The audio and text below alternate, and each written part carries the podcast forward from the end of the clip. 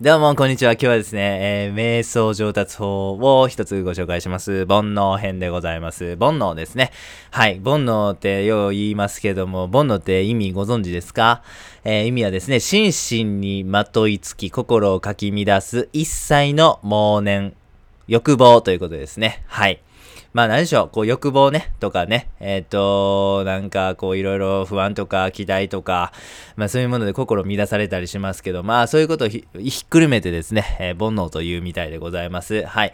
えー、仏教などでは克服すべきものとして、えこの煩悩というものを、えコントロールしようという働き、え動きがございますね。はい。それを戒律と言ったりします。はい。なぜ仏教とかではですね、こんな煩悩をその意味嫌って、できるだけこう出ないようにわざわざ戒律みたいなものを、ルールまで作るのか、なぜそこまで煩悩がダメなのかと申しますと、これは瞑想しづらくなるからなんです。はい。瞑想っていうものを言い換えるとですね、これ集中状態なんですよね。瞑想っていうのは集中状態のもっとレベル高い版と考えていただければいいと思います。僕たちこう日常生活の中で、例えば勉強とか仕事とか集中することあると思いますけども、まあそれのもう一段階、えー、上のレベルの集中状態。これが瞑想でございます。はい。なぜ煩悩がダメかと申しますと、これは瞑想しづらくなる。はい。これ仕事とかでちょっと例えで考えてみると面白いんです。僕たちの仕事の集中がどんな時に切れるかってちょっとね、思い返していただきたいと思うんですけども、まあ、例えば同僚から話しかけられた時とかね、メールの通知が来た時に作業がね、一旦パッてこう途切れてしまうとか、まあ、あとは定例会議に参加せなあかんと、せっかくね、集中もなんか高まってきて、あのー、いい感じでね、ね進んでたたのに、あ、こっから定例会みたいなね、いろいろありますよね。邪魔してくるものってあると思うんです。はい。そして、まあ、それと同じようにですね、その仕事で邪魔してくるものがあることによって僕たちの集中力とか生産性が落ちてしまう。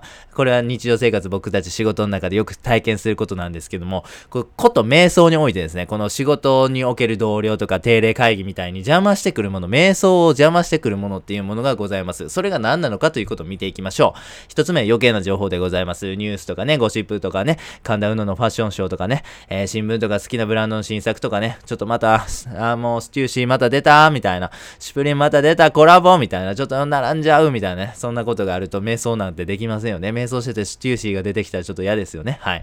えー、で、あと執着もそうですね。あの服欲しいみたいなね。ステューシーの服欲しいと思ってたらもう瞑想に座ることなんてできませんよね。あいつ浮気してるんちゃうかっていう疑念があったりしたらね、もう瞑想どころじゃないですよね。ちょっともう家行かなあかんなっていうふうに思ってしまいますよね。いや、ちょっとどうしてもコーヒー飲みたいなみたいなね。いや、そんなこと思ってたら瞑想もできま、できるもんもできませんと。そういうふうに執着っていうものはダメですよってことですね。はい、そして三つ目は怒りですね。あいつんって何やねんなんで俺が悪いねんみたいなね。まあそういうふうなことがございます。まあそういうふうなことがあるとですね、もちろん瞑想ってできませんよね。で、このさっきから見ましたけど、このあれですね。えっ、ー、と、余計な情報とか、えっ、ー、と、執着とか、怒り。これはですね、もうまさに煩悩の最たるもんなんですね。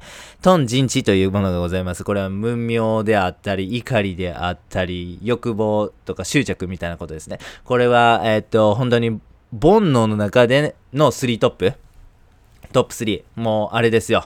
えー えー、もうネイマール、メッシ、スアレスみたいな感じでですね、本当もう時代を作るような、もう本当世界ナンバーワン3トップでございます。だからこれを何とかしないといけないです。これがある限りは瞑想できたもんじゃないんです。これがある、敵にね、あのー彼らがいる限り、チャンピオンズリーグで優勝することはできないわけじゃないですか。まあ、それと同じでですね、えー、僕たちって煩悩を滅さないと。煩悩というものからフリーにならないと、瞑想がうまくいかないんです。だからこそ僕たちは、えー、煩悩を滅さないといけないし、仏教というものは戒律というものを用意したわけなんですよね。だから、も、煩悩というものにもっとこう僕たちは自覚的になるべきなんですよね。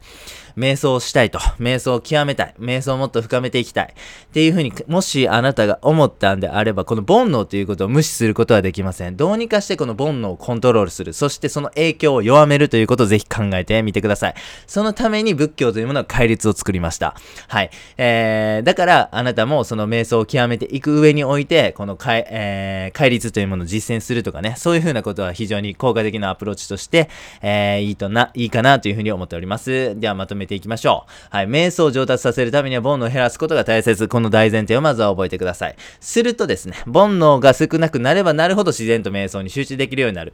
今までは10分しか集中することはできなかったけど、楽に1時間座れるようになったよ。そういう風なことが実現できるようになるんです。そのためにはですね、スマホを触りすぎない、計な情報に触れないとかね、物を買いすぎない、物を買いすぎることによって執着とかね、あれが欲しい、今度はあれが欲しいとかね、えー、そういう風な欲望というものとか執着が生まれてしまいます。で、あとメンタルを安定させるということも重要です。怒りなんて生まれたら瞑想なんてできませんし、不安な状態でもなかなか瞑想はできませんよね。逆に楽しいことがあってウキウキするっていう状態はもしかしたら瞑想には向いてないかもしれませんね。だからメンタルっていうのを安定させるということも必要になります。